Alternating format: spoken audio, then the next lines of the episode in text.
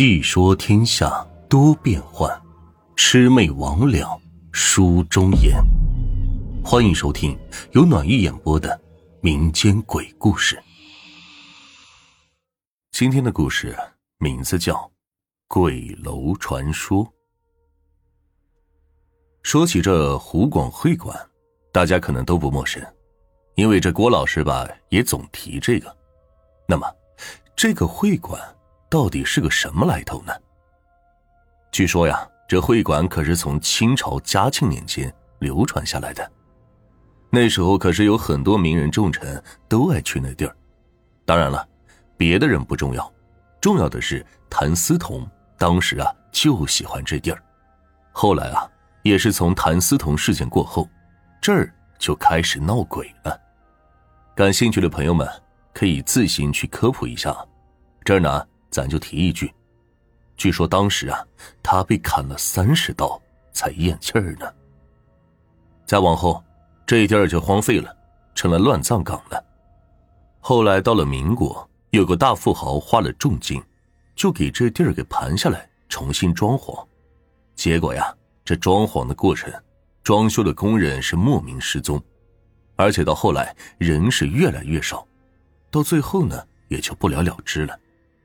今天咱们说的这事儿啊，是发生在父亲那一代人的身上。此人叫王小五，那会儿他还是个小屁孩呢。王小五是个十分恶劣的孩子，路过的狗都要被他欺负一下，非常讨人嫌。当时这个会馆有个看门人，是个驼背老头子。这老头被驼得很严重，就像背了一个重重的龟壳一样，压得他直不起背来。也不知道是个什么原因，那个老头常年都戴着一张黑色的面罩，把自己裹得严严实实的。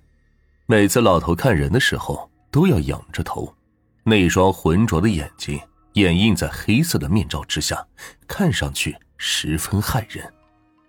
这个王小五也是个欺软怕硬的性子，见这老头模样奇异，又孤身一人，风烛残年的，便经常呼朋引伴的。朝那老头扔小石头，一开始还会躲起来偷偷的进行，后面呢，直接就光明正大的朝着老头丢石头。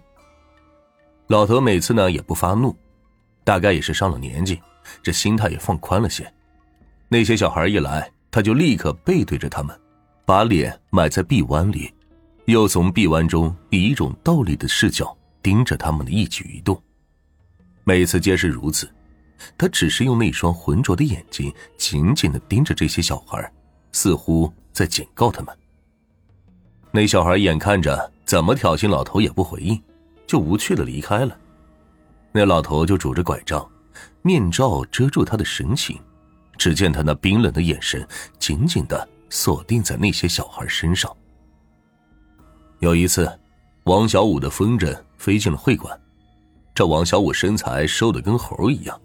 平时又喜欢干些偷鸡摸狗的事，两三下就跳进了会馆里面找风筝。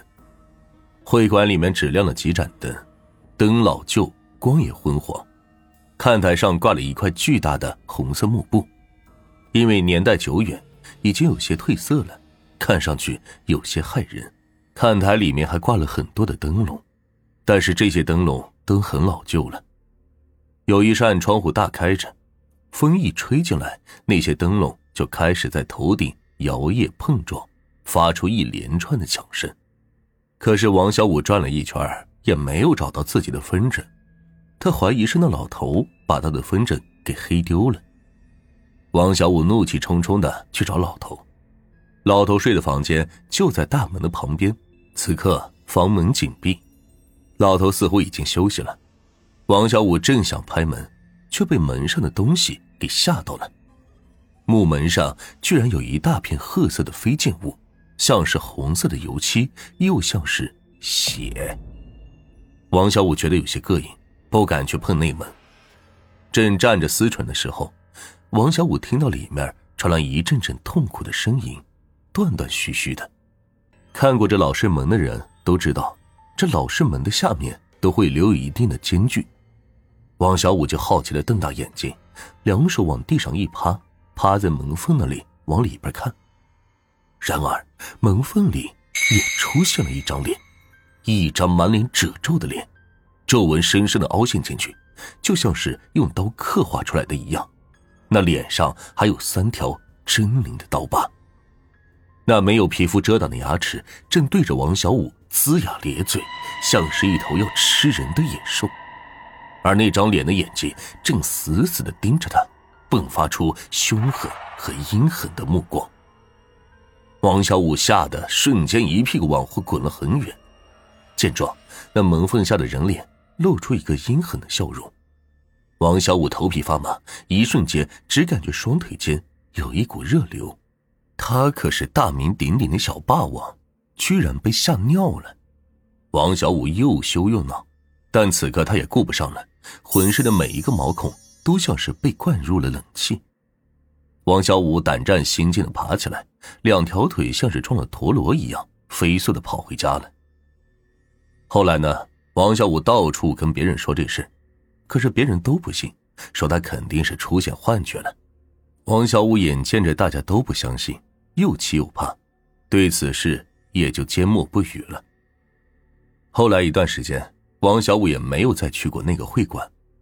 有人说那个老头子消失了，被人揭下面具，发现是狰狞的恶鬼了。王小五每次想起那晚的事情，就头皮发麻，太阳穴突突的疼，整个人就像是被丢进了冰窖里一样，和这个现实的世界脱节。虽然害怕，但同时也松了口气。那恐怖的老头终于消失了。自那老头消失的消息后，王小五终于敢经过那会馆了。这天傍晚，他听到会馆里居然有咿咿呀呀的唱戏声。这会馆都好几年没人来了，是谁在里边唱戏呢？王小五按捺不住好奇，就趴到窗户上去看，结果什么都没发现。难道是自己幻听了？王小五百无聊赖的回去了。这半夜三更的时候，王小五睡得正香，却听到耳边传来一阵咿咿呀呀的声音，还伴随着一阵阵敲锣打鼓的声音。王小五迷迷糊糊的睁开眼睛，这什么都没有啊！他扫视了一圈，却猝不及防的对上了趴在窗户的那张狰狞的鬼脸，那就是那个老头子。老头子这次没有再戴面罩。他露出一张没有皮肤遮挡的老牙，牙齿又黄又黑，以一种诡异的姿态对着他笑。跟上次不同的是，老头脸上的皱纹也消失了，整张脸就像用泥土捏出来的一样，把鼻子、眼睛往上面一镶嵌，摇摇欲坠。那一双浑浊的眼睛死死的盯着他。王小五大叫了一声，只见那老头朝他扑了过来。丑陋又恶心的五官在他面前不断放大，王小五两眼一翻，晕了过去。等到醒来的时候，他还好好的躺在床上，父母关切的摸了摸他的额头，问他感觉怎么样了。父母说他莫名其妙的生了一场病，已经睡了一天了。劫后余生，王小五感觉到十分庆幸，抱着父母就大哭起来。因为那老头恐怖的样子在他脑海中挥之不去，早知道他就不应该去招惹那个老头的，这都是他自己作的。有时候啊，自认为小小的恶意，却有可能会招来杀身之祸。所以说，我们做人呢，切记要把内心的恶意扼杀于发端之际。